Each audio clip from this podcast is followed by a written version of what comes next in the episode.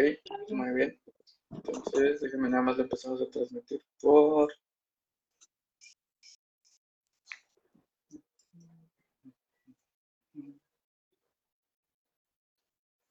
Muy bien, pues vamos a empezar, Liz. Eh, muy buenas tardes a todos. Eh, ya es jueves, ya estamos prácticamente un pasito de, del viernes a terminar la semana con ánimo. Ya empezamos a despertar un poquito más. Y pues muchos se preguntarán por qué es que volvimos a grabar este, este podcast, pero la realidad es que por ahí tuvimos algunos problemas con producción.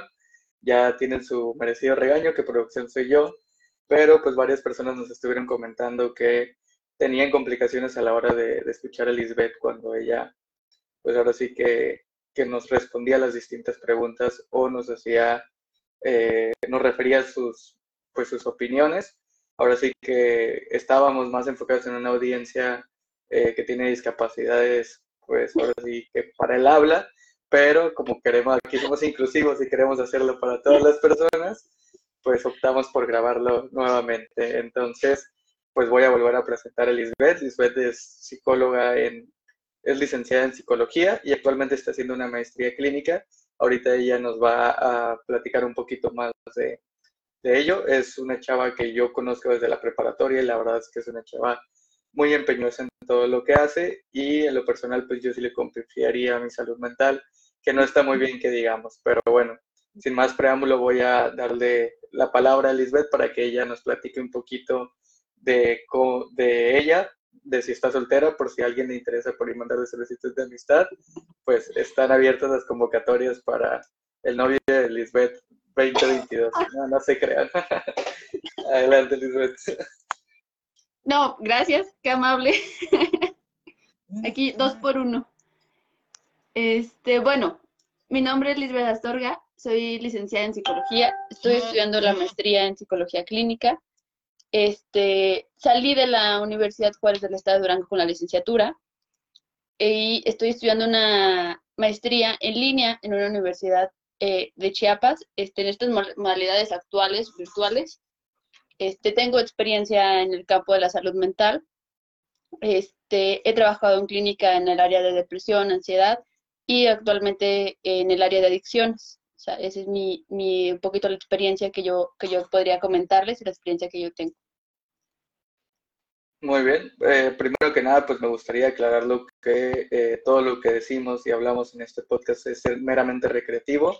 Si hay alguna persona que esté esperando que demos diagnósticos especializados o incluso pues consejos eh, que vayan a tratar ciertas alteraciones, pues la realidad es que no es así, se requiere de un diagnóstico y un, eh, una historia clínica detallada para poder determinarlo y pues aquí simplemente vamos a comentar nuestras experiencias, en este caso pues Lisbeth nos va a compartir desde el punto de vista de psicología, pero es importante aclararlo porque a veces pues las personas por los títulos o porque va a hablar algún especialista en la materia, pues piensen que pueden aprovechar para eh, ahorrarse la consulta, ¿no?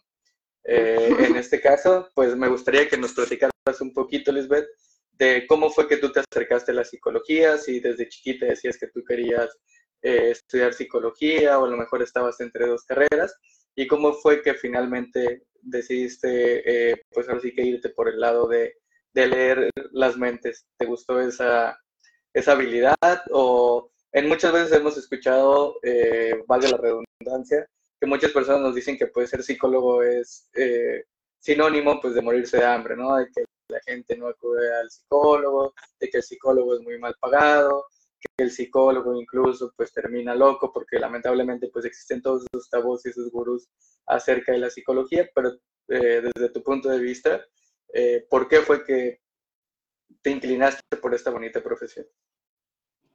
Ok, este, no, claro, desde chiquita yo lo que quería era ser veterinaria o algo así, ¿no? Este, bombero, yo qué sé. Es esta parte en la que luego, más allá de ayudar a la gente, yo tenía esta duda o esta incógnita de qué pasa en la mente de las personas. O sea, ¿por qué hacemos tal cosa o por qué no hacemos tal cosa o por qué ciertas personas hacen tal cosa y otras no las hacemos? Entonces, pues como no pude adquirir superpoderes así nada más, dije, bueno, voy a estudiar psicología, a ver si me enseñan a leer mentes. Y no, pues no te enseñan, claro está. No, no, no podemos hacer eso y este, este mal chiste de, de leer mentes, pues ahí no lo vamos a quedar, ¿no? Pero realmente sí aprendemos muchas cosas del comportamiento y de los patrones y de... Hay muchas teorías referentes al comportamiento del ser humano. Entonces, es esta parte donde cuando llegas a esa parte de la materia, es cuando dices, wow, sí me gusta y sí es lo que quiero hacer y sí es a lo que me quiero dedicar. Sale esta parte, más allá de ser una guía, también de entenderlo para poder ayudar a alguien más. Pues yo creo que el objetivo que todos tenemos al estudiar una carrera relacionada a las ciencias de la salud, y pues lo hemos escuchado mucho ahora con la pandemia, pues es la vocación, ¿no? El servir al prójimo, el poderlo ayudar a restablecerle su salud, que eh, pues ahora la Organización Mundial de la Salud determinó que la definición de salud se establece como el bienestar, pero no solamente físico, sino también emocional, y de hecho habla como de una triada que se podría decir algo como filosófico, pero es la realidad, es decir, nosotros físicamente podemos estar íntegros sin ninguna alteración o patología, pero sí podemos tener alguna alteración de tipo psicológica o psiquiátrica y pues esto también ya es considerado una capacidad, incapacidad, perdón. ¿Por qué? Porque sí es cierto que también eh, pues la ansiedad, la depresión puede llevarnos a incluso incapacitarnos, ¿no? Cosas eh, a cual yo creo que todos los que hemos conocido a una persona con depresión incluso nosotros mismos, pues son personas que normalmente tendían a hacer ciertas cosas y cuando pues caen en esos episodios de depresión o de ansiedad, eh, dejan de hacer lo que ellos les gustaba o a lo mejor empiezan a tenerle miedo a lo que terminó detonando esa ansiedad. No sé si pudieras eh, platicarnos un poquito más. Yo sé que es algo muy complejo, es muy difícil como que eh, aterrizarlo de manera vaga, pero eh, pues para todas las personas que nos están viendo, no sé si pudieras eh, decirnos cómo es que se manifiesta la, depresión, la ansiedad, o cómo yo puedo identificar pues que una persona está a lo mejor pasando por un mal momento y cuándo eh, es considerado algo ya patológico y algo normal. Porque como hablábamos justamente pues en la sesión pasada, la vida no es plana, es decir, lamentablemente las redes sociales nos han hecho creer que pues todo es color de rosas y que todo el tiempo todas las personas estamos felices, que todo debe ser perfecto y bonito, pero la realidad es que la vida no es así. La vida tiene altibajos, en ocasiones eh, pues hay malos momentos que claro que me van a hacer a mí hacerme sentir mal, hacerme sentirme triste, pero cuando yo puedo eh, empezar a, a tener como esos focos rojos de que pues lo que yo estoy viviendo, lo que yo estoy transitando ya no es normal. Ok, eh, como tú lo comentas, es complejo, pero empezando por esta parte de, la definición de salud, vaya, se habla de un completo estado de bienestar, más allá de la ausencia de enfermedad, un completo estado de bienestar, en el hablamos del aspecto físico, mental y social, sale la triada de la que tú nos hablabas. Entonces, es esta parte bien importante en donde el ser humano no es solo el cuerpo, lleva componentes, vaya, tiene este aspecto social, tiene este aspecto mental, en donde tenemos que, vaya, por así decirlo, encontrar un equilibrio, encontrar un balance. Yo podría estar, vaya, en mi salud física al 100, pero mentalmente o emocionalmente no. Y eso a final de cuentas va a permear mi salud física. Cuando hablamos, nosotros lo podemos ver como completamente un triangulito y cuando uno de los eh, picos del triángulo se ve afectado, va a afectar a todo lo demás. Entonces, esta parte importante de también considerar la salud mental y no solo el aspecto físico. En salud mental, como tú no lo comentabas, tenemos altas y bajas, tenemos emociones, ¿no? Se habla de cinco emociones básicas. Hay diferentes teorías, pero la, más comentada, por así decirlo, son cinco emociones básicas. Felicidad, tristeza, miedo, enojo y repulsión o, asco. O sea, las de intensamente, si alguien intensamente, pues esas son las cinco emociones básicas. Y como en la película, justamente, todos nacemos con ellas. Entonces luego está esta parte de, no quiero sentirme triste o, eh, queremos evitar sentir miedo, queremos evitar sentirnos enojados, esta parte de, yo no me enojo, yo nunca me enojo.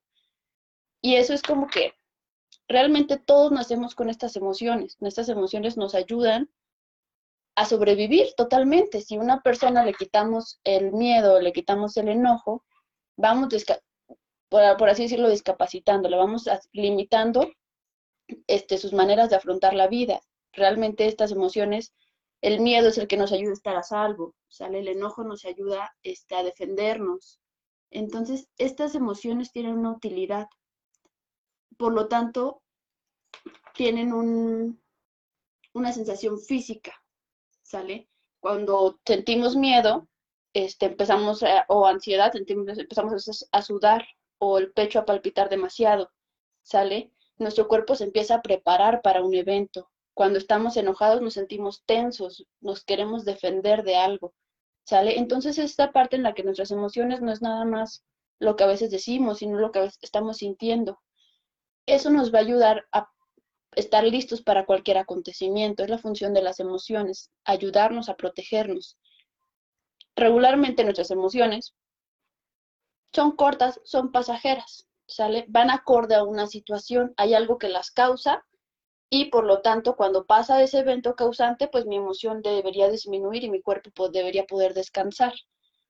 Cuando esto no pasa, cuando la emoción es demasiado intensa, realmente, vaya, que el evento sea no tan grande y mi emoción sea demasiada o que sea muy prolongada en tiempo, es vamos a decirlo así, un poquito rojo, ¿no? Es, es importante tratarlo, es importante ver qué está pasando con mis emociones, ver por qué esto no pasa, ¿sale? Es allí donde podríamos hablar de, este, a lo mejor acudir a un psicólogo, de a lo mejor pedir ayuda. Cuando estas emociones se vuelven tan prolongadas que afectan mi estilo de vida, que realmente yo, como tú lo decías, ya evito estar con gente, ya evito socializar, ya no tengo ganas, ya no tengo fuerza, ya es demasiado que interrumpe mi vida cotidiana, a lo mejor ahí ya hablamos de algo, una patología o de algo más grave. Eso sí habría que verlo claro que está con un psiquiatra, con un psicólogo y habría que hacer una valoración, como lo decíamos en un principio. No podemos simplemente por esto ya este, diagnosticar a alguien, pero eso sería un poquito el, patrón y el, foquito rojo, ¿no? Es importante, claro está, y lo voy a repetir siempre, la valoración.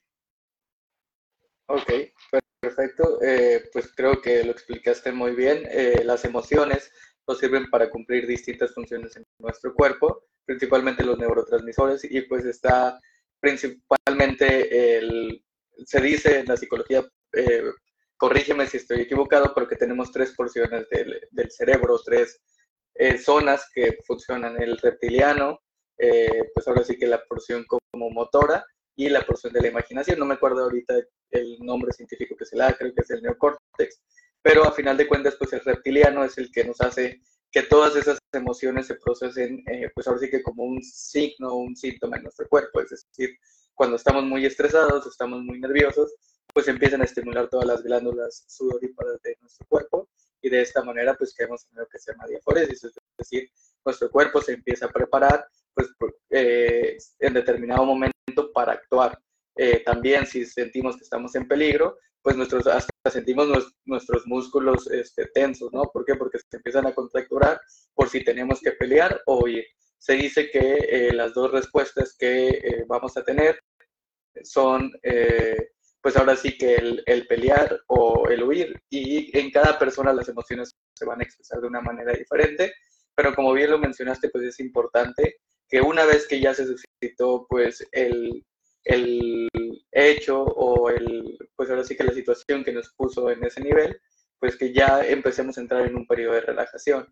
Si vemos que esa situación nos sigue generando mucho estrés o incluso hay personas que tienen una personalidad más ansiosa como yo, que a lo mejor sí le dan más vueltas eh, a lo largo del día, pero no debe de ser por mucho tiempo. Y si es así, pues les recomendaría que acudan a una consulta psicológica. Eh, ahora, hablando de, consultas psicológicas, no sé si pudieras hablarnos un poquito más, Lisbeth, acerca de, de las distintas ramas de la psicología, porque pues pensamos que el psicólogo es solamente esa persona que está eh, pues sentado analizándolo, haciendo las anotaciones, mientras nosotros estamos recostados en un sillón y pues platicándoles prácticamente en nuestra vida. Solamente en eso consiste la psicología, tiene más ramas, hay tipos de terapias o no sé qué podrías platicarnos al respecto. Ok, la psicología, como tú lo mencionas, tiene varias ramas. Tiene el área clínica, que es esta imagen que tenemos de, del diván y alguien escuchándonos y tomando notas. Este, tiene la parte educativa, los psicólogos que están en las escuelas, los psicólogos escolares. Este, tiene la parte organizacional, muchas veces en, el área de recursos humanos, en el área eh, de capacitación, están los psicólogos organizacionales. Eh, y ya se me fue el otro. Ah, y la psicología social son de las más comunes. También está, pues vaya, la psicología forense, la neuropsicología, la psicología. Vaya, en ramas sí hay demasiadas, hay demasiadas especializaciones. Y van dependiendo, claro, está del, del área en la que queramos estar. Hablando de lo clínico, que es, vaya, la persona que da terapia, que está frente a un terapeuta, también allí hay diferentes, por así decirlo, escuelas, diferentes teorías, ¿sale? Entonces, depende mucho del profesional con el que se asista, la teoría con la que él se va a manejar. Entonces, muchas veces este, la teoría se adapta al paciente. Sin embargo, también es importante que el paciente se sienta eh, en, en, confianza, que se tenga una buena dinámica con el terapeuta, independientemente de la corriente que, él se, que se tenga. Muchas veces yo lo, lo platicábamos la vez pasada, a mí me pasó en alguna ocasión y tengo amigas también que me dicen, es que fui con el psicólogo, pero no me sentí cómodo y no me sentí bien y, y mejor ya no voy a ir, o sea, ya, ya no quiero. Entonces, ¿qué pasa? A veces no, no pudimos tener esta empatía con el psicólogo por la corriente que él llevaba, por las teorías que maneja, por las técnicas que manejaba. Sin embargo, no quiere decir que ya la psicología no me va a ayudar y que, la, que no es para mí, que simplemente no funcionó. Es importante también que podamos encontrar el psicólogo o el terapeuta con el que nos sentamos en confianza y con el que vaya, con el que la dinámica funcione. También, claro está, la terapia no siempre es color de rosa. Independientemente a veces de la teoría, la terapia a veces es dura, a veces nos tenemos que confrontar con cosas que no nos gustan o con cosas que no queremos escuchar o con cosas que estábamos dándole la vuelta, pero ya no pudimos más y porque ya nos estaban generando mucho problema. Entonces también es esa parte importante de ser conscientes de que nos vamos a topar con cosas que a lo mejor no queramos afrontar, pero que a veces sí es momento de afrontar porque nos generan problemas. Lo que tú me decías, este, de como las personas más ansiosas que le dan un poquito más de vueltas a las situaciones. A veces con el tipo de personalidad no, no, no sería un problema, pero si eso ya no te está dejando dormir, si eso ya no te está dejando comer, si eso ya te está generando problemas como de gastritis o de colitis, entonces sí sería importante ponerle atención.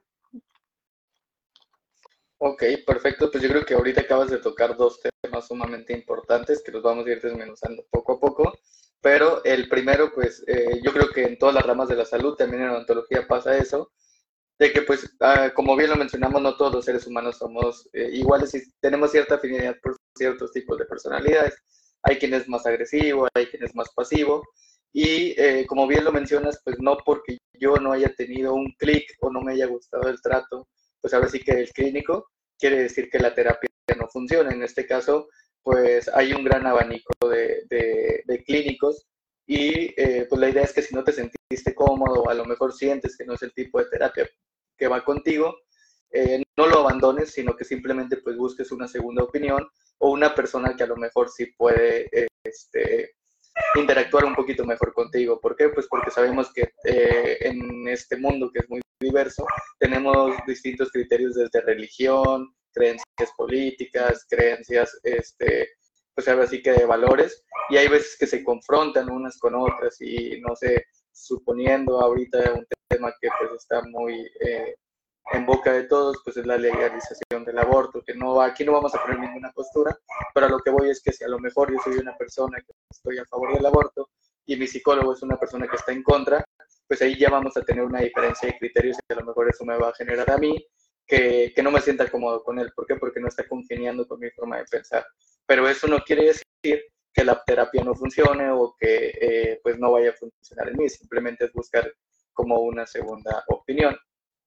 Y ahora, eh, el segundo tema que, bien mencionaste, pues es que, eh, pues como lo bien lo menciona la Organización Mundial de la Salud, pues lo mental tiene eh, relación directa con el estado físico. Y en muchas ocasiones hay un, un gran número de enfermedades autoinmunes como lo son el hipotiroidismo, hipertiroidismo, este, cáncer de tiroides y principalmente glándulas que son secretoras eh, de neurotransmisores o de hormonas, eh, que van a tener pues una repercusión directa en nuestro cuerpo, incluso en las mujeres cuando tienen su menorrea o cuando tienen su menarca, es decir, su primer periodo, pues están un poquito más irritables, ¿no? O sea, ya desde que una mujer está un poquito irritable, pues es común que esté un poquito más sensible a los cambios de humor, eh, que esté irritable, etcétera, y pues las hormonas juegan un papel importante en, en nosotros.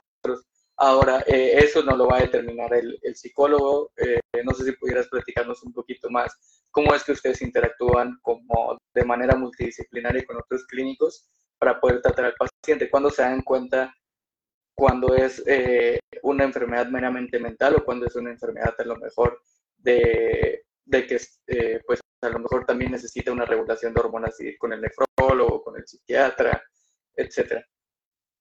Ok depende mucho del caso, claro está. Este, lo más conveniente cuando ya hay un malestar físico que no, mm, vamos a decirlo, no se controla con un bienestar emocional, cuando no hay una mejora con un bienestar emocional, es, es conveniente hacer una derivación a psiquiatría. ¿no? En psiquiatría ya se van a hacer todos los estudios pertinentes para ver toda esta parte que tú nos comentas de los neurotransmisores, de las hormonas y ver cómo está esta funcionalidad. En la mayoría de los casos es al revés. En la mayoría de los casos de psiquiatría, no sé por qué, pero primero llegan a psiquiatría por la cuestión física, me imagino yo, porque van como, esas personas regularmente van de doctor en doctor hasta que le dicen, no, pues vaya con el psiquiatra, y está regularmente pues se sacan de donde dicen, no, pues si yo no estoy loco, porque voy a ir con el psiquiatra si nada más me siento mal de tal cosa o así? Entonces es esta parte, como tú comentas, de neurotransmisores o de hormonas, que claro está, afectan la salud física y por ende la salud emocional. Entonces regularmente la derivación es de psiquiatría a psicología. Pero sí, es esta parte importante de trabajar en conjunto y ver qué es lo que está pasando.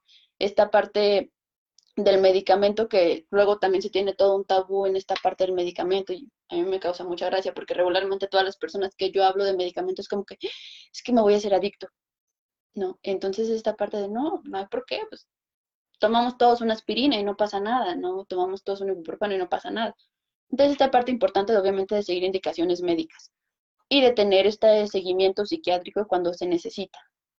Pero sí, es importante justo hacer todas estas evaluaciones para saber qué está pasando. Mm, ¿Por qué es que tocamos estos temas? Pues es para que se den cuenta que eh, no es algo tan sencillo como, eh, hay, incluso hay un meme que dicen, ay, ¿por qué los estudiantes de psicología se ponen tristes? Ven sus apuntes y ya, ¿no?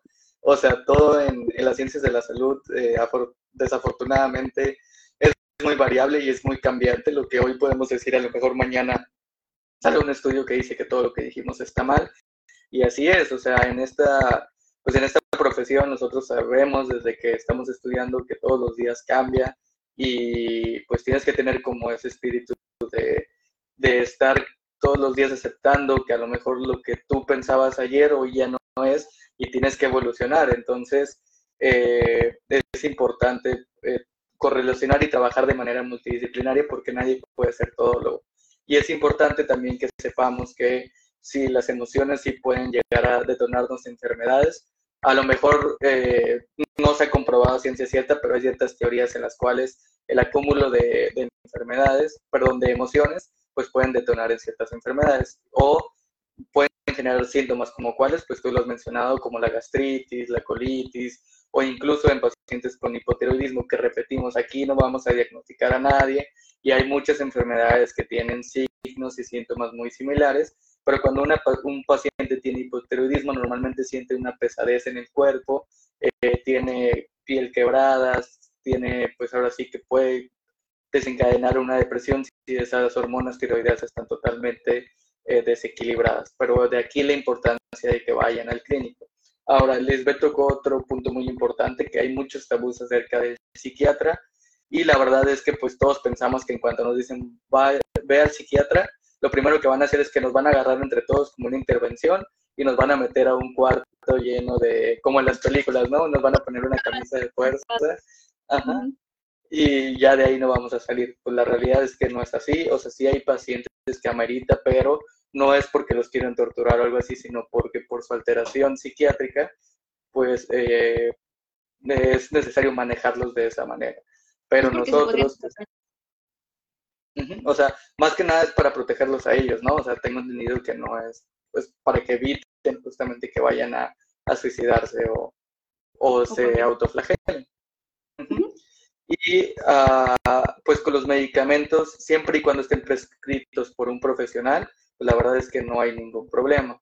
Con la edad, el cuerpo va perdiendo la capacidad de regular o de, pues ahora sí que, eh, eh, de amortiguar los cambios que está sufriendo nuestro cuerpo y pues cada vez va produciendo menos neurotransmisores, en este caso serotonina, que es la que está asociada principalmente a la felicidad, al bienestar, y pues hay ocasiones en las que incluso hay un meme que dice, si no puedes generar tus propios neurotransmisores, pues cómpralos, ¿no? Y en este caso, eh, una persona que llegue a tener una alteración de este tipo cuando es diagnosticada y tratada a tiempo, pues puede vivir eh, su vida sin ningún problema. Pero bueno, eh, Liz, eh, no sé si pudieras platicarnos un poquito más acerca de qué es lo que te gusta y lo que no te gusta de la psicología, alguna materia que te haya gustado, cuál no te gustó, por qué y pues no sé, lo que tú quieras platicarnos acerca de, de, tu experiencia propia como, como profesional. hay casos que yo creo que, te han exigido un poquito más o demandado emocionalmente. Y si en algún momento pensaste en, tirar la toalla, en decir a lo mejor esto no es lo mío, o son emociones muy fuertes para mí, no quiero vivir con esto, no sé, ¿en algún momento te pasó? Bueno, eh, primero lo primero, ¿verdad? En clases, vaya, está muy en, en, en un inicio, uno tiene que conocer de dónde viene la psicología y cómo surge estas bases epistemológicas, estas bases filosóficas, la verdad a mí no me encanta. ¿no? Entonces, toda esa parte para mí fue pesado. No pensé en dejar la carrera, pero sí fue como que, híjole, ¿por qué me metí en esto? ¿No? Ya luego empiezan toda esta parte más práctica y empiezan em, estas partes cognitivas, que ahorita se me fue el nombre de la materia, pero es algo así, de cognitivo, sí, se me fue. Pero es esta parte de cerebral, eso a mí me llamaba mucho la atención. Entonces, yo te digo, yo quería leer mentes desde que yo elegí esto, entonces, no, pues no se logró, pero esta parte de, de comprender toda esta parte que hablamos de neurotransmisores y todo esto de cómo va una cosa y cómo funciona nuestro cerebro, eso personalmente me llamaba mucho la atención. Y yo creo que es la parte que más me ha gustado, es la parte desde el desarrollo, desde que nace, cómo pues, se va desarrollando el cerebro de una persona. Esa es la parte personalmente que más me gusta. Este, hay una especialidad en neuropsicología. Te digo, va cambiando mucho, pero esas son las cosas que a mí más me gustan. Ha habido casos y situaciones en donde uno dice, chin, cuando, como ya en la práctica donde uno dice, chin, ya mejor no sé porque no sé qué hacer o no sé. Es esta parte bien importante de recordar a lo mejor cómo uno empieza y, todo lo que se va llevando, todas las materias a lo mejor que se van cursando, y es donde pues vas obteniendo todos tus recursos. En algún momento que yo dijera voy a tirar la toalla y ya no quiero hacer esto, no. Hay días pesados, hay días de casos difíciles, hay días en los que uno dice, chin, ¿ahora qué hago? Y es donde, como tú comentas, las, todo lo que va enfocado a las humanidades es esta parte de estudiar y de leer y de investigar y de renovarnos. Entonces, cuando se presentan casos así, pues no hay nada más como que ahorita ya te metes a internet y empiezas a buscar, empiezas a indagar, empiezas a saber y a intentar comprender qué es lo que está pasando. Y es esta parte de las humanidades, es esta parte de que el ser humano evoluciona. Entonces, por ejemplo, estamos todavía en una pandemia, ¿no? Que nunca había pasado.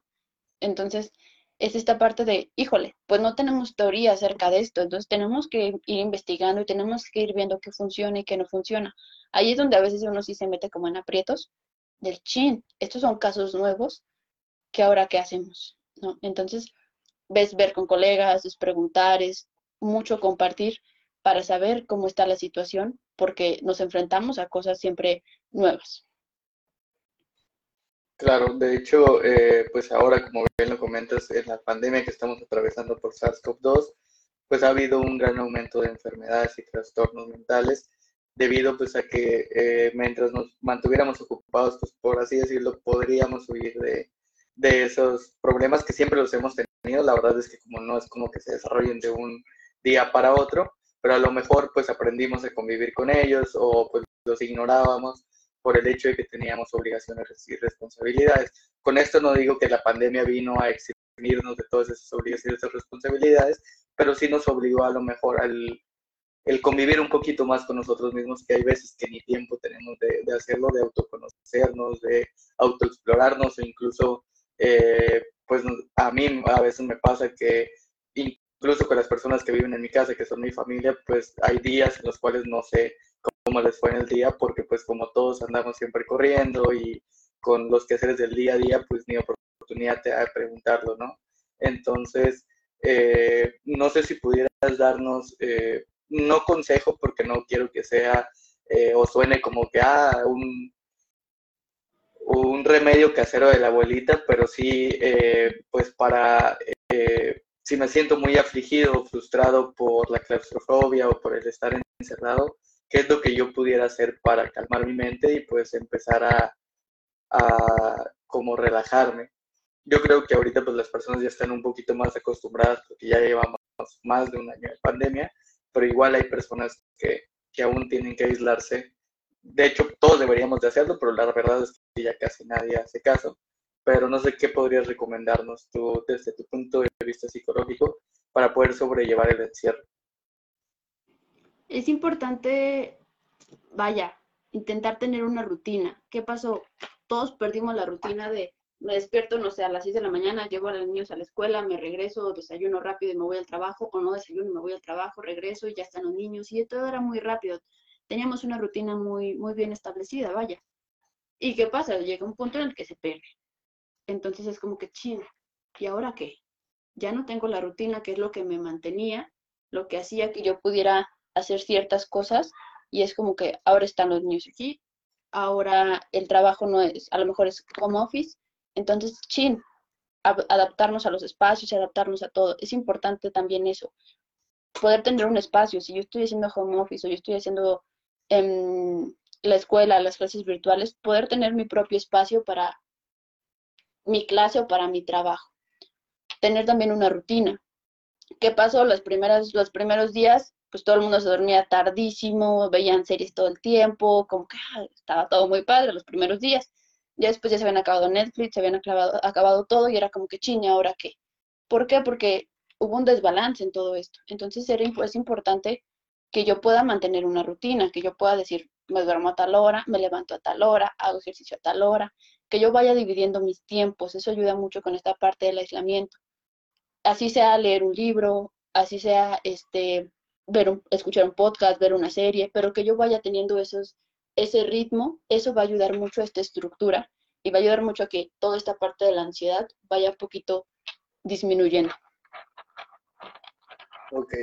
Y en muchas ocasiones hemos escuchado eh, pues de nuestra mamá, nuestra abuelita o incluso la vecina que eh, pues a veces tienen más credibilidad todas esas personas que el mismo clínico en cuanto a que hay ciertos test o hay ciertas eh, sustancias que pueden ayudarnos mm, pues a curar la depresión o la ansiedad. ¿Tú qué opinas al respecto? Sin llegar a caer en, pues ahora sí que no queremos generar una controversia, respetamos mucho la creencia de las personas, pero una cosa es lo que ellos crean y pues otra cosa es la realidad, lo que eh, resulta bajo evidencia, ¿no? Ay Dios, me pusiste ya ahí en todo el aprieto. Este, vaya. No hay nada como un profesional. no es nada más esta parte de ya lo viví. Hay muchas personas que han vivido la depresión y que a lo mejor pueden decirte y, darte un consejo o darte una mano, pero no lo pueden a lo mejor diagnosticar, vaya, aunque aunque se sienta similar, porque lo están haciendo desde un punto de vista, a lo mejor de amigos, a lo mejor de no importas, a lo mejor de chin, ¿sale? No es un punto de vista objetivo, vaya. Entonces, es esta parte importante de acudir con un profesional que tenga un punto de vista objetivo, que sepa por qué está diciendo lo que está diciendo. Que no sea nada más como yo creo que podría ser o podrías hacer, sino que sea algo más fiable, vaya. Entonces creo que esa es la importancia de acudir con alguien que esté preparado para poder decirte algo. O igual, alguien que esté preparado para derivarte con una persona que lo sepa, ¿sale? ¿Qué pasa muchas veces con este tipo de personas? Pues te intentan dar una solución. A lo mejor que nada que ver, pero dan una solución. Entonces, esta parte importante del profesional que a lo mejor sí te va a decir, no es mi área, no es mi rama, pero mira, ve con esta persona o esta persona puede ayudarte. Y eso es diferente. Claro, yo creo que pues lo, el mejor consejo que les podemos dar a todas las personas es que número uno, no creamos al 100% lo que vemos en, en, Internet.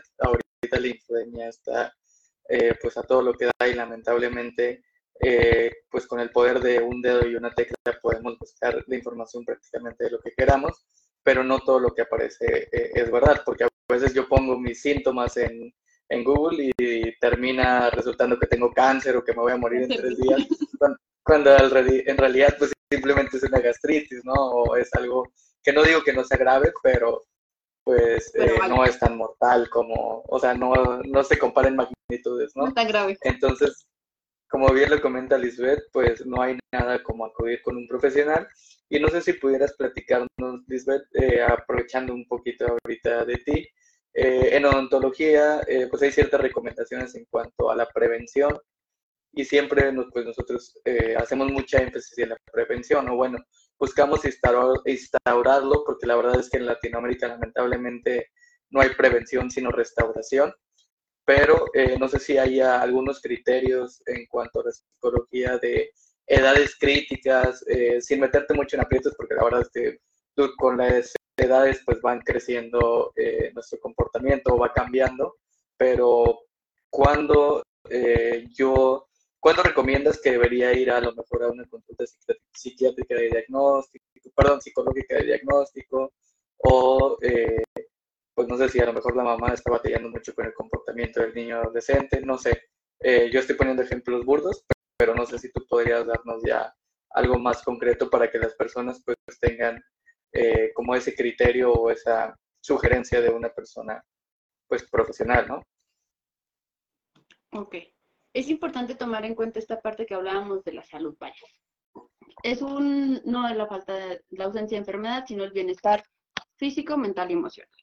¿sale? Entonces, cuando es esta parte de cuando a mí me duele el estómago, voy con el doctor, voy con el gastro, cuando me duele la cabeza, voy al doctor, voy al neuro, cuando tengo un problema en los dientes, voy con el dentista, esta parte, ¿no? Entonces, cuando yo no me siento bien emocionalmente, voy con un psicólogo, ¿sale? Es la persona capacitada para. ¿Cuándo puedo no sentirme bien emocionalmente? de repente tenemos este, eventos inesperados, eh, duelos, pérdidas, pérdida no solo de una persona, de un trabajo, pérdida de, algún amigo, algún conflicto familiar, este tipo de, de, situaciones extraordinarias, vaya, que no teníamos, que no esperábamos y que nos mueven emocionalmente y a veces ya no es como que estoy triste un día, sino como que ya no quiero hacer muchas cosas, como que ya es un cambio grande o como que ya no sé qué hacer con esto que siento allí es importante, ¿no? Este, es como tú dices, el Internet ahorita nos da mucha información. Entonces, intentamos siempre encajar, vaya. Y si yo no encajo en la foto que dijeron de los síntomas de depresión, pues busco otros, y busco otros, y busco otros. Hasta que encajo en unos, hasta que ya yo siento que encajé. Y muchas veces no es así. Muchas veces, a veces no encajo con ningunos, pero sigo sin sentirme bien. Entonces hay algo que no está funcionando bien. Yo sigo sin disfrutar de las cosas, sigo sin querer hacer ciertas cosas, ya no disfruto de mi trabajo, ya no disfruto de estar con mis hijos, no sé, cualquier, ese tipo de, detalles, es importante que los tomemos en cuenta. Muchas veces, como tú dices, no prevenimos y muchas veces ya hasta que tocamos fondo es cuando, ah, pues voy a ir con el psicólogo a ver qué me dice.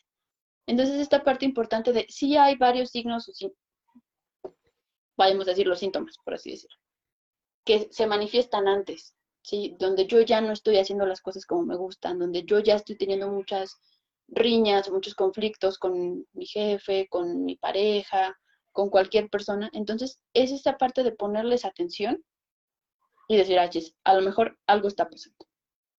Y ahí es donde, bueno, voy a acudir con un profesional. ¿Sale? Esa es la parte importante de algo como prevenir o a lo mejor un punto específico que yo te pudiera decir que se pudiera tratar, sí se me hace muy complicado porque cada persona es distinta. Entonces, cada persona vive la tristeza de manera distinta, como tú lo mencionabas, cada persona vive el miedo, la ansiedad de una forma distinta. Pero sí es importante que cuando yo lo sienta, cuando yo diga, chin, esto me está sobrepasando, ok, se vale y es importante ponerle atención. Y pues eh, lamentablemente vivimos en México, un país que es sumamente machista y que desde pequeños pues a los niños nos, a los hombres, no a los niños sino al género masculino, pues se nos eh, arraiga mucho el hecho de que pues un niño no debe llorar, que no debe sentir, eh, pues no debe expresar sus sentimientos porque es sinónimo de debilidad. Y yo creo que desde chiquitos ciertas personas crecemos con ciertos complejos en cuanto a que si se suscita alguna eh, pues e, eventualidad en la cual yo me sienta muy triste o afligido, pues en muchas ocasiones no sabemos cómo actuar. Eh, ¿Qué podrías recomendarle a estas personas o a las personas que están por ser mamás o papás? Eh, ¿Qué opinas tú acerca de que si el hombre no debe llorar, si es cierto que el hombre no debe sentir, debe ser frío, etcétera? Yo sé que son temas muy controversiales y que te estoy metiendo un poquito en, en aprietos. Claro que es difícil porque, pues como decimos, cada diagnóstico es individual, pero pues estamos hablando ahorita como de generalidades, ¿no? Y como de características propias de la población. Sí, no, y es una cuestión muy cultural, es una cuestión sumamente cultural, en donde más allá, bueno, obviamente se carga mucho en esta parte del hombre, pero también es esta parte de tú debes estar bien y todo bien, y échale ganas y y todo bien y tú para adelante y no demuestres que no estás bien. Entonces, eso nos hace ser muy duros con nosotros mismos. Poquito a poquito, eso sí, gracias al Internet, este, hemos ido abriendo puertas, vaya. Hemos ido cambiando perspectivas de mucha gente, hemos ido hablando de que el psicólogo no es para locos, sino que es algo muchas veces necesario. Hemos ido hablando de, de esta parte de que las emociones son normales, y no solo en las mujeres. Entonces, es normal que el hombre también quiera llorar, ¿no? Es normal que el hombre tenga miedo, es normal que el hombre a veces no sepa qué hacer, ¿no? Pero venimos de esta cultura en la que por el hombre proveedor y el hombre que lo da todo y el hombre que no tiene permiso de nada más que a veces trabajar y dar dinero. Ha ido cambiando gracias a muchísimas cosas y hemos ido progresando muchísimo en esa parte. Nos queda mucho, sí, pero sí hemos ido progresando en el aspecto de todos somos seres humanos y todos sentimos. Todos podemos sentirnos bien o todos podemos sentirnos mal en algún momento. Entonces, es esta parte importante de crecer y crearnos como seres humanos, no como solo un cuerpo, vaya, sino como seres humanos que piensan, que sienten y que tienen gustos y a veces disgustos. Entonces, esa es la parte sumamente importante de inculcar esta parte de todos sentimos. Ok, muy bien. Entonces, eh, pues está eh, más que bien dicho por Lisbeth. Eh, ahora sí que te damos un 10 en cuanto a que pues es importante que aprendamos a expresar nuestras emociones, porque sí las expresamos en muchas ocasiones los hombres, pero lo hacen de manera agresiva, como no saben cómo canalizar esas emociones, pues terminan actuando de una manera agresiva o impulsiva y pues desgraciadamente ahorita los índices de, maltrato familiar pues se han disparado mucho lamentablemente, al igual que el suicidio. Y con esto eh, pues se deriva una pregunta más, Liz, que igual y te voy a meter a lo mejor en otro aprieto, pero eh, ¿qué sucede si yo tengo un familiar, alguna persona, un conocido que yo he notado que tiene un cambio de comportamiento radical, que a lo mejor eh, se levanta súper tarde, que no quiere comer, que son signos que ya mencionaste, que en cada persona se, se, expresan de manera diferente, pero que a lo mejor yo sospecho que esa persona pues ocupa ayuda psicológica, pero no sé cómo abordar, abordarlo. ¿Tú cómo, qué nos recomendarías? O si es pertinente que yo hable con él, que no hable con él, que a lo mejor le deje notitas pegadas en el refrigerador o ¿tú qué nos recomiendas como el poder ayudar a esa persona? Porque muchas veces pues eh, hacemos el típico échale ganas, mira, todo va a estar bien, y pues son palabras que a lo mejor eh, nosotros lo hacemos con la mejor de las intenciones, pero la realidad es que no ayudan en nada. O sea, porque pues cuando te sientes así, te lo digo porque yo eh, transité por una crisis de depresión con ansiedad muy fuerte y me daba mucho coraje que la gente me dijera, échale ganas, todo va a estar bien, porque pues en realidad yo le había echado todas las ganas del mundo, o sea, eh, lo que a mí me lo detonó fue un evento que no pude, pero eh, que no suscitó como yo quería, pero pues, o sea, yo puse todo el interés, ¿no? Y a veces el simple échale ganas, pues no, no es suficiente. No sé qué podrías platicarnos al respecto. Es esta parte, yo creo que bien importante de escuchar y acompañar. Este, saber escucharnos, ¿Qué, ¿Qué, está pasando? Obviamente preguntar, ¿no? ¿Qué está pasando? ¿Cómo estás? ¿Cómo te sientes? Y poner atención a esa parte, ¿no? Si yo veo que me platica o que no me quiere platicar o que a lo mejor necesita más ayuda de la que yo puedo darle, tampoco es como que, ah, bueno, pues yo ya hice lo que me tocaba y muchas gracias y me voy. Pues no, es esta parte importante también de acompañar. La depresión y la ansiedad vienen disfrazadas de muchas cosas. Como tú me comentabas, mucho en los hombres de comportamientos agresivos, últimamente también en mujeres, pero no sabemos cómo expresarnos, no sabemos muchas veces pedir ayuda. Entonces nos preguntan, ¿cómo estás? Y pues bien, ¿y cómo te sientes? Bien, aunque yo me vea mal. Entonces esta parte de poder acompañar, ¿no? De poder acompañar, decir, aquí estoy, y de poder, este, a lo mejor contestar una llamada y poder escuchar. Y luego sí, si, si es necesario alguna recomendación con algún profesional. Cuando tocabas el tema del suicidio. Muchas veces las personas, en la mayoría de los casos, las personas que se suicidan platicaron antes de, que tenían una ideación suicida. Y muchas veces nos da miedo. Es como, y cambiamos el tema o lo pasamos por alto o cualquier cosa.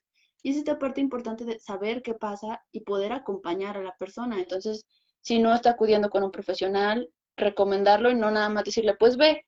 Si no es esta parte en la que sí podemos hacer un poquito más te acompaño, vamos, ¿sale? Porque realmente muchas veces no comprendemos la dimensión de la problemática. Sabemos que se siente triste, sabemos que ha tenido ansiedad, sabemos que no la está pasando bien, pero muchas veces no comprendemos las dimensiones. Entonces, el acompañar al ser querido, al amigo, a quien sea, es esta parte importante y poder escuchar, sobre todo. Ok, sí, pues como bien lo en muchas ocasiones nosotros mismos eh, hacemos menos los sentimientos de los demás o decimos como que, ay, no es para tanto, ¿por qué actúas así? O, ay, qué exagerado, no pasa nada, mira, este, todo es muy fácil. Y claro, pues cuando uno está eh, desde un, viendo las cosas desde una perspectiva fuera, cuando no estás transitando a lo mejor por ese problema, por esa situación, pues todo se, se ve muy fácil, ¿no? Prácticamente con el chasquido de los dedos eh, puedes solucionar el problema, pero cuando eres tú la persona que te está suscitando, pues incluso eh, hablan mucho de algo que se llama visión de túnel, que solamente estás enfocado en, en el problema y no, no alcanzas a tener una vista panorámica de las posibles soluciones. Entonces, eh, yo creo que es muy importante eso que tú dices y a veces nosotros mismos lo buscamos en nuestros amigos, o sea, a lo mejor no vamos con ayuda profesional, pero pues sí buscamos el, el ser comprendidos con nuestros amigos, pero sí es importante pues también que, de hecho, eh, que acudan a, con un profesional, porque a veces, como lo, ya lo hemos mencionado con anterioridad, pues eh, nuestros amigos nos dicen su perspectiva, ¿no? A lo mejor como ellos lo vivieron, pero la verdad es que en muchas ocasiones te dejan sin palabras. A mí también me ha pasado, pues que hay ciertas personas que me cuentan situaciones muy fuertes o muy graves y pues no sabes ni qué decir, así que te quedas como que, ay, este, pues eh, se te pone la piel chinita, ¿no? Entonces, eh, tocando el tema. Ajá, o sea, eh, la persona necesita, pues ahora sí que, una compañía y el poder saber que no está solo, el hacerle saber que no está solo. Y Liz, pues ahora tocando este desafortunado tema que en Durango últimamente se ha disparado pues de manera, pues como no se había visto con anterioridad, lamentablemente los suicidios están a la orden del día, pero eh, me gustaría que nos aclararas si pues la depresión y los suicidios están, eh, pues ahora sí que relacionados con la edad, o si yo, si ya soy adulto, estoy exento a, a suicidarme o a lo mejor a caer en un trastorno de depresión, porque a veces pensamos que todas estas alteraciones son propias solamente de los adolescentes o de los niños, e incluso pues cuando un niño tiene una, eh, un comportamiento, pues ahora sí que anormal, decimos, ay, pues déjalo, está en la adolescencia, ¿no? O sea, está en la edad de la punzada donde ni él sabe este, lo que quiere. No sé si pudieras platicarnos un, un poquito más de, de esto. Ok, no, pues nadie está exento. nadie, nadie está exento ni de esta idea del suicidio ni de las enfermedades mentales. ¿Sale? Las enfermedades mentales son una cuestión muchas veces biológica, hereditaria. Este, muchas veces hay factores detonantes inesperados que también lo detonan, pero es un cúmulo de cosas. No sabemos, no podemos hablar con precisión de, ah, es que esto lo causa, sino que es un cúmulo de cosas que generan estas enfermedades mentales. Por ende, no es como que de, de tal edad de tal edad o de tal edad de tal edad, ¿no? Simplemente son varias situaciones que pueden detonarlas. Entonces, nadie está exento. Es muy importante que estemos alerta de nosotros mismos, de cómo está nuestro estado de ánimo, de cómo, qué está pasando. Como tú lo dices, a veces llegan los pacientes y es como, es que no puedo dormir o es que estoy muy irritable. ¿Desde hace cuánto? No, pues desde hace como dos, tres años que duermo fatal. Entonces, como, tienes dos, tres años durmiendo fatal, en serio. Y a veces van por otra cosa, ni siquiera van por eso, ya lo ven como muy normal. Entonces es esta parte bien importante de fija, de hacer una autovaloración y de ver cómo estamos, tanto en lo físico como en lo emocional, tanto como en lo social, ver cómo estamos y poder hacer algo cuando identificamos que algo no está marchando bien. Porque nadie está exento, los suicidios tampoco hay, hay una edad, este, ni difieren de hombre o mujer, tampoco, ¿sale? Entonces es importante que estemos alerta y que cuidemos de nosotros mismos. O sea, la salud mental muchas veces la dejamos como que, ah, ya, como tú lo decías, ya se le pasará, es la edad. Y resulta que nunca pasó, ¿sale? O resulta que esto empeoró. Y muchas veces pudimos haber hecho algo antes, ¿sale? Entonces, esta parte importante de sí estarnos checando y de sí estar viendo cómo me siento. A veces esa, esa pregunta que puede ser muy sencilla para muchas personas es muy difícil, ¿no? Cómo me siento, cómo estoy, qué está pasando. Entonces, poder preguntárnoslo y poder hacer esta autovaloración para poder pedir ayuda cuando es necesario. Muy bien, pues eh, excelentes consejos que les has dado a todas las personas y la audiencia. Y me gustaría también que tocáramos un tema ahorita que ha, tomado mucho auge. Yo creo que ya había mucho tiempo eh, que se hacía esta técnica, pero en la actualidad pues creo que ha resurgido un poquito, que es el mindfulness o eh, pues vaciado de la mente, ¿no? Eh, ¿Qué nos recomiendas acerca de? Este, si es para todas las personas o a partir de qué edad, cuándo sugieres que lo hagamos y ese pues el cómo meditar, el tranquilizarnos, no sé, eh, técnicas que nos pudieras dar, a lo mejor si hay alguna página, recomendación, lo haces, lo recomiendas, lo sigues, mm, no sé, o si a lo mejor tú no eres partidaria de esta técnica, si tú tienes alguna técnica complementaria o qué sugerencias y cuál es tu opinión acerca de.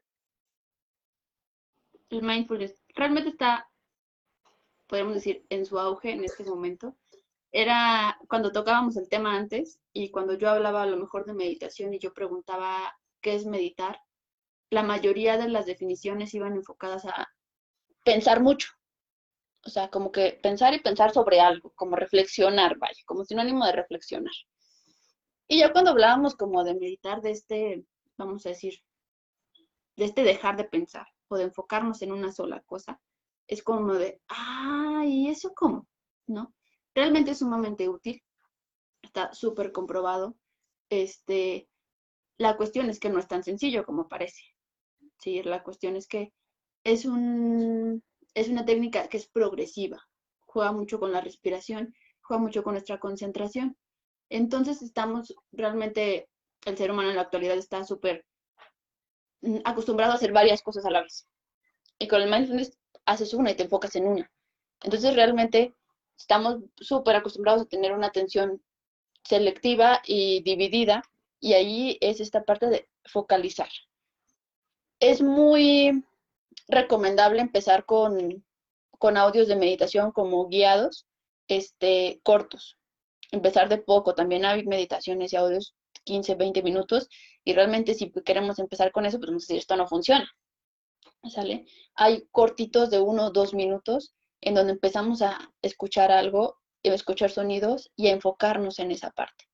Es esta parte realmente de poder enfocarnos en lo que estamos escuchando. ¿Sí? Y eso es, va sumamente acompañado de la respiración. Entonces, la primera recomendación es encontrar estos tipos de audios, YouTube, eh, Spotify, cortitos, y es una cuestión progresiva, es una cuestión que se tiene que practicar, vayas como ir al gimnasio.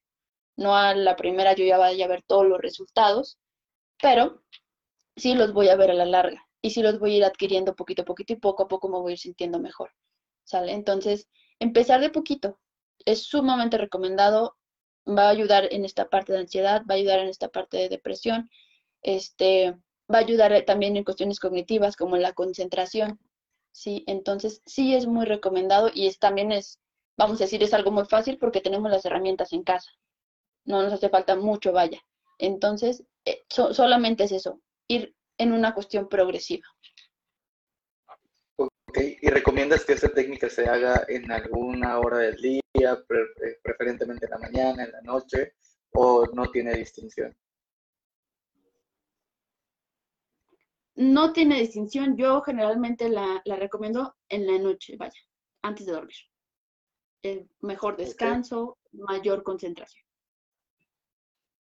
Muy bien. ¿Y qué otras actividades nos podrían ayudar un poquito a relajar eh, pues los niveles de ansiedad que teníamos? No sé, eh, yo había leído en distintas eh, revistas de interés científico que el ejercicio por sí solo era un excelente generador de serotonina y ya que libera adrenalina y serotonina, pero no sé si haya por ahí a lo mejor alguna otra recomendación que nos des, no sé, hacer cosas que, que nos gustaban o no sé, ahí tú qué podrías, ah, a lo mejor si yo tuve un mal día y quiero hacer, distraerme y pues hacer algo para, no a lo mejor, no que, no que me sienta mejor, porque obviamente la emoción la tengo que expresar, pero sí que me ayude a distraerme y no estar pensando incisivamente en eso. Ok. Este, claro, el ejercicio, ¿sale? A veces preguntan qué tipo de ejercicio, cualquiera. Cualquier activación física del gusto de la persona eso es donde interviene mucho esta parte del autoconocimiento. Yo a veces este, recomendaba mucho colorear.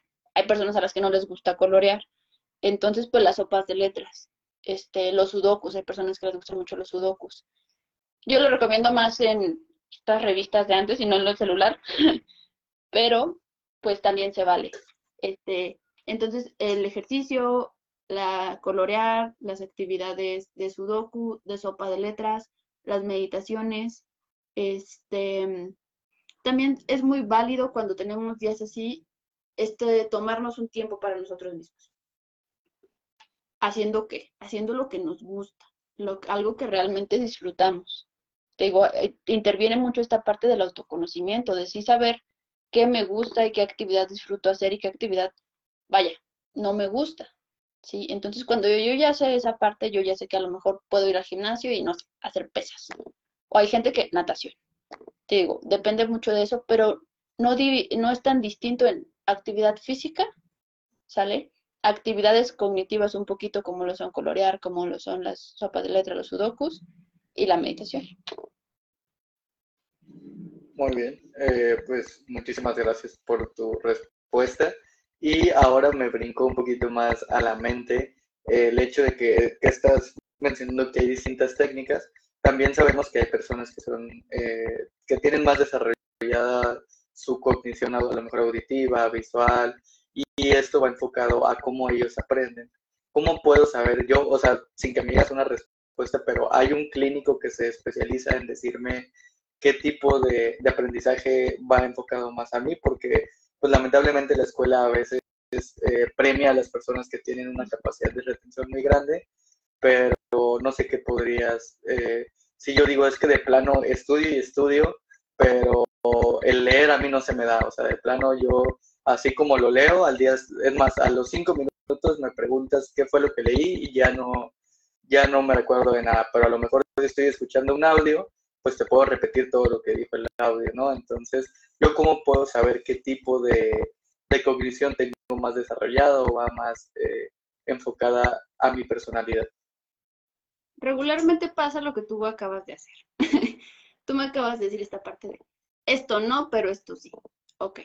O sea, leer no, pero escuchar sí. Ok, entonces tú eres auditivo. Vaya.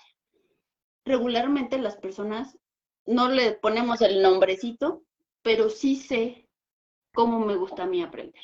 Sí sé a lo mejor que yo necesito escribirlo para poder memorizarlo. Sí sé a lo mejor que yo me voy a poner a ver videos ilustrativos y ahí lo voy a supercaptar. Sí sé a lo mejor que yo no necesito ver nada más que escuchar, ¿sale? Entonces, allí está, es un momento de esa respuesta y es seguir esa idea que tenemos. Sale más allá de ir con un especialista, es esta parte que yo te voy comentando del autoconocimiento. Y escucharnos también un poquito. Lo decimos nosotros mismos regularmente, es como que, es que con esto batallo mucho, pero esto me sale súper fácil. Pero, regularmente quiero lo que batallo. Es como, ¿por qué sí con, con eso batallas? Pues vete con lo que sale fácil. Si puedes estudiar en audios, ahorita ya es muchísimo más fácil, vaya, ¿qué necesidad tengo de leer tantas cosas? y a veces encontramos el mismo PDF o el mismo audio, ¿no? Entonces, es esta parte de, bueno, a mí se me facilita más esto y seguirlo por ese lado. Claro, eh, pues como bien lo hemos mencionado, cada persona es diferente y no, no a todos les funciona lo mismo. Justamente yo sigo a una persona que tiene un podcast que se llama Roberto Martínez, que ahorita, la semana pasada justamente acaba de caer en una controversia muy grande porque él en uno de sus podcasts para que entremos en contexto un poquito con las personas que no lo conocen, pues él tiene un podcast eh, donde invita a distintas personalidades, eh, músicos, cantantes, eh, cineastas e incluso influencers. Y en uno de sus capítulos pues mencionó que el leer, pues ahora sí que libros, valga la redundancia, era anticuado, que eso ya no servía para aprender, pero él se refería más en cuanto que a él no se le da esa forma de, de aprenderlo. Y bueno, a lo que voy con esto es que lamentablemente la escuela, yo creo que pues es muy difícil que cambie, pero la escuela como tal, pues mm, no premia el hecho de que yo tenga cierta habilidad, sino que me forza a mí a que yo tenga que tener una capacidad receptiva. Entonces es importante que yo conozca, eh, pues ahora sí que, qué es lo que más me sirve a mí o lo que más me ayuda para que yo pueda, eh, pues a lo mejor si, si en clases eh, no entendí muy bien el tema, pues yo puedo llegar ahora con la facilidad del Internet y a lo mejor escucharlo y hacer un repaso del mismo, ¿no? Y así ya me queda más claro. Entonces, sí es importante que conozcamos este, esta parte. Y Lisbeth, eh, pues ya el último tema que me gustaría tocar contigo, porque la verdad es que siempre tenemos eh, muchísima plática, yo creo que podríamos durar todo el día platicando, pero pues tenemos el tiempo limitado. Y es eh, lo que hablábamos justamente el podcast pasado, que son los coaches, este exceso de, pensamiento mágico eh, pendejo que dice Odindo Puebrón, que, estamos forzados a, hacernos creer y que pues ahora sí que la misma sociedad nos, nos hace que caigamos en ello, en el cual nos dice que pues todo tiene que ser siempre bien, que tú tienes que ser el número uno siempre, e incluso caemos en este punto de competitividad en la cual, pues la realidad es que no todos podemos ser el número uno, ¿no? Y que incluso, pues, Odín Dupeirón, él dice que, que si hay mucho problema si él quiere ser el número dos, o incluso, pues, hay veces que tenemos ciertas aspiraciones, pero no tenemos las habilidades o la genética para hacerlo. Un ejemplo, si yo quiero ser un cantante súper reconocido, este, pero no tengo la voz, mis cuerdas vocales no están lo suficientemente desarrolladas para llegarlo a hacer, pues por más empeño que yo le ponga, eh, a lo mejor no va a ser por ahí. Pero ¿qué nos puedes decir tú acerca de la resiliencia? O sea, de qué manera eh, yo puedo eh, enfocarme en mis virtudes y convertirlas en, en, perdón, en mis defectos y convertirlas en virtudes, o de qué manera yo puedo pues congeniar con esa imperfección que es la humanidad. Yo creo que si algo define a la humanidad es la, la imperfección ¿no? Es lo que nos hace seres humanos y nos diferencia de, las máquinas. Pero que la misma sociedad pues, nos ha hecho creer que no es así, que el ser humano no se equivoca, que siempre tenemos que ser perfectos. Y pues esta mm, no quiero decir moda, pero pues todos estos coaching que eh, yo los respeto mucho, pero no congenio mucho con su filosofía y es ese de que eh, pues se basa mucho en la meritocracia, de que si tú te levantas temprano te va a ir muy bien, este, si tú eh, le pones el 100% de empeño a tu empresa, tu empresa va a crecer. Entonces, no sé qué nos podrías decir tú desde tu punto de vista como profesional de la salud en cuanto a este tema. Es esta parte importante en la que, como tú dices, no somos perfectos, ¿no? Tenemos que aprender y tenemos que trabajar por lo que queremos, ¿sale? Por las cosas a las que aspiro. Entonces, si bien es importante esta parte de la mentalidad y de decir, ok, yo puedo hacerlo, también es importante esta parte del actuar, del hacer cosas que me lleven a, y de aceptar que a veces no me va a salir, ni a la primera, ni a la segunda, a veces ni a la tercera, ni a la cuarta. Pero me va a salir en algún momento si sigo intentando, claro está. Pero es esta parte importante de comprenderlo, ¿sale? ¿Qué pasa? Vamos con esta mentalidad súper positiva, súper positiva, y no me salí, ¡fum! Me voy para abajo totalmente, ¿no? ¿Por qué? Porque yo iba con tanto positivismo que al no salir, no contemplé la idea de que no me pudiera salir. Y la realidad es que puede no salir, puede no salirme bien. Entonces, esta parte que crecemos con todo bien, todo tiene que irte bien, todo tiene que salir bien, tienes que ser el más exitoso, tienes que ser el mejor, bla, bla, bla. Y a veces no pasa así. Tenemos que caernos y aprender muchas veces de nuestros errores y equivocarnos de camino y muchísimas cosas para poder llegar a donde queremos llegar. Entonces, en este exceso de positivismo eso no se platica. Se platica la parte bonita y rosa en la que, híjole, todo va a salir bien. Y a veces es como, sí, pero ¿cuándo? ¿No? Cuando ya hayas trabajado mucho o cuando ya hayas hecho tales cosas para lograr tales cosas. Entonces, es donde luego entramos en conflicto, en donde luego me siento muy enojado porque yo súper decreté que iba a lograrlo, pero no hice nada. O no me preparé. Entonces es como, sí, voy a, voy a pasar el examen. ¿Y estudiaste? No, pero yo lo voy a pasar. ¿Y ya viste de qué se trata? No, pero sí, yo lo voy a hacer. ¿Por qué? Pues porque sí. Ah, ok estuviste en clases, aprendiste, no sé, cualquier cosita que te pudiera ayudar. No, ok, sale, pero voy a pasar. ¿Y qué pasa? Pues mm, reprueban, ¿no? Entonces esta parte en donde luego entramos en muchas crisis o en muchas emociones no positivas por esto, en donde yo no hice nada, pero yo quería de verdad lograrlo. Entonces tenemos que hacer muchas cosas para lograr lo que queremos. Y tenemos muchas veces que fallar para poder lograr lo que queremos. Entonces, es esta parte que luego es no tan bonita de la vida. Muy bien.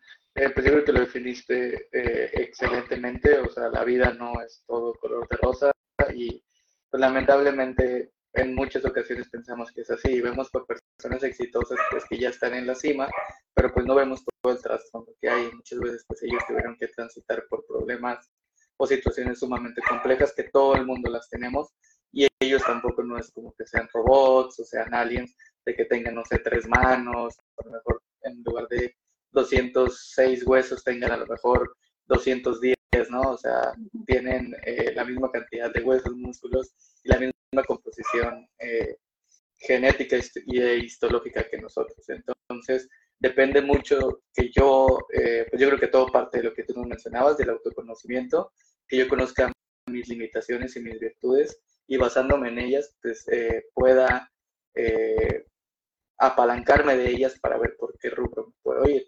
A lo mejor a mí me puede gustar muchísimo el fútbol, pero la coordinación en los, pies, como yo en el baile, tener dos pies izquierdos, y pues me caigo, ¿no? Pero a lo mejor sí soy muy bueno para el básquetbol. Entonces, apoyarnos un poquito de esas virtudes que pues, la genética y la naturaleza nos da para por ese mismo camino ir eh, pues labrando piedra, como dice.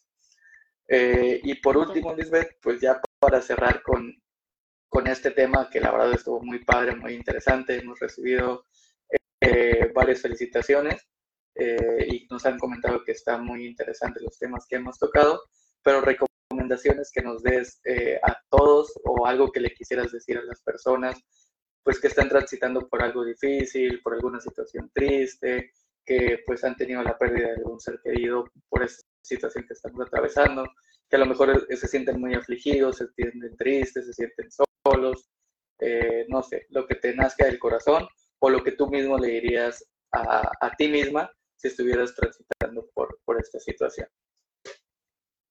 Es esta parte importante de saber y de estar conscientes de que es muy válido sentirse mal. El ser humano no, no puede estar bien y feliz todo el tiempo. Entonces es válido tener, como luego dicen, estos bajones. Es válido estar triste, estar enojado, este, es válido tener miedo, es válido sentirse ansioso. Entonces, no hay que ser tan duros con uno mismo. Regularmente somos muy duros con nosotros mismos y queremos siempre estar bien y queremos siempre dar nuestra mejor cara y queremos siempre ser perfectos. Y es lo que hemos venido hablando. Yo creo que todo este tiempo hemos estado hablando tú y yo de autoconcepto y autoconocimiento. Tenemos limitaciones. Tenemos que esforzarnos para lograr las cosas. Y va a haber fallos, ¿no? Y va a haber a lo mejor días que no son tan buenos. Entonces es importante que yo me permita tener días malos, que yo me permita tener días de bajón en donde realmente no quiero hacer nada y es, no pasa nada, no, es, no va a ir más allá, ¿sale?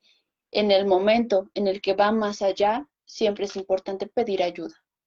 No pasa nada tampoco, porque también hay un tabú enorme en esta parte de pedir ayuda. Entonces, que si soy débil, que si no pude, que si no sé qué. El ser humano no puede con todo. No podemos con todo muchas veces. Entonces, pedir ayuda, ya sea, vaya, de quien más confianza tengamos y a veces de un profesional, ¿sale? ir al psicólogo, pedir ayuda no son signos de debilidad. Entonces es importante que podamos darnos permiso, darnos permiso a nosotros mismos y darnos luego esta fuerza para seguir adelante. Tomar un respiro, como, quien, como luego dicen, si te cansaste, para y luego continúas. No es necesario darlo todo siempre. Puedes, puedes parar, puedes respirar, puedes ver qué está pasando y luego ya continúas. O luego, si ya no quieres continuar por ahí, te vas por otro camino, no pasa nada. Pero es importante que podamos conocernos a nosotros mismos, que podamos saber cómo me siento, qué me está pasando, para poder también darnos esta oportunidad. Ok, eh, pues creo que eh, casi casi hasta me haces llorar, ya quería eh, hacer el corte de, del podcast porque ya está a punto de, salirse la lágrima por ahí.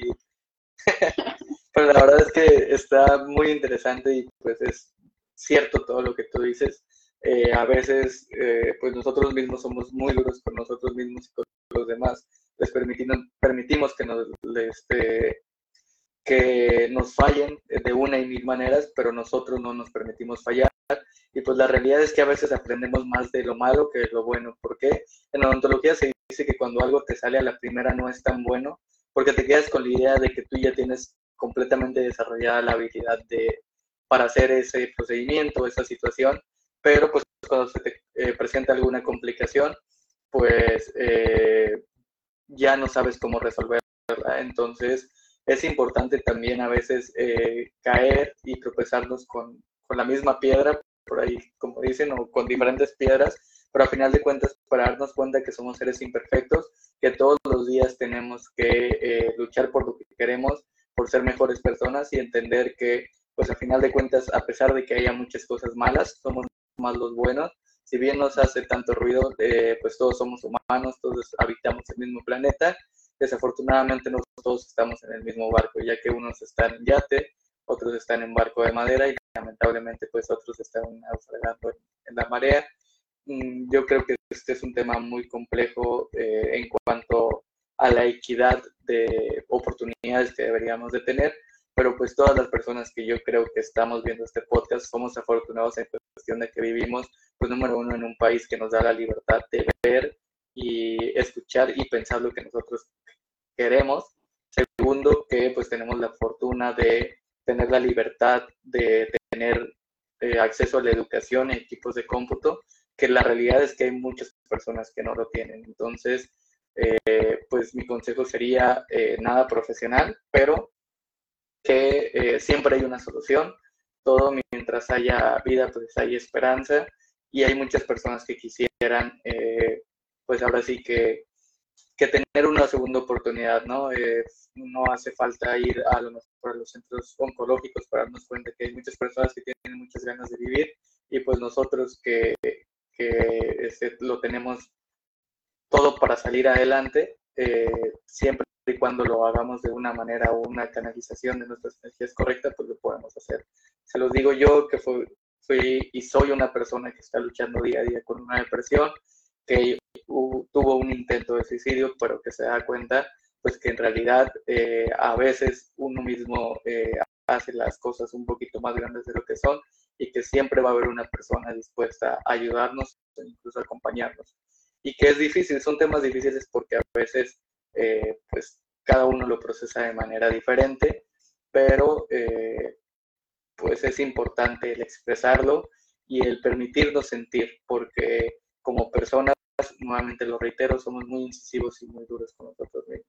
Entonces, no importa cuántas veces falles, sino eh, cuántas veces te levantes. no puedo estar más de acuerdo. No puedo estar más de acuerdo y también yo por mi parte sí agradecer lo que compartes. Muchísimas gracias, Lisbeth. Y pues ahora sí que me encantaría hablar todavía de mil temas más. Es más, voy a sacar el DCM5 y te voy a hacer un, examen ahorita, pero pues el tiempo no, no nos apremia o no nos lo permite, pero te prometo que te voy a hacer eh, una segunda invitación a lo mejor en la segunda temporada. Por ahí si alguien quisiera hacerle algún alguna pregunta o le gustaría que Lisbeth nos compartiera algún tema en específico, se los agradecería muchísimo y pues no me queda más que agradecerte el tiempo que te tomaste y eh, pues que me hayas permitido volver a grabar este podcast. Te lo prometo que ahora sí ya no hubo errores de producción y si no, pues aquí nos estaremos viendo la, la siguiente semana que ya... ya voy a invitar. Sí, ya, ya vas a quedar de manera permanente, yo creo, aquí en el podcast. muy bien, pues que estés muy bien, cuídate mucho y estamos a la orden cualquier cosa, ¿sale? Un abrazote y que te siga yendo súper bien en, en, tu maestría. Cualquier cosa que necesites, pues sabes que, que, que cuentes conmigo en medida de lo posible. Gracias. Nos vemos. Bye.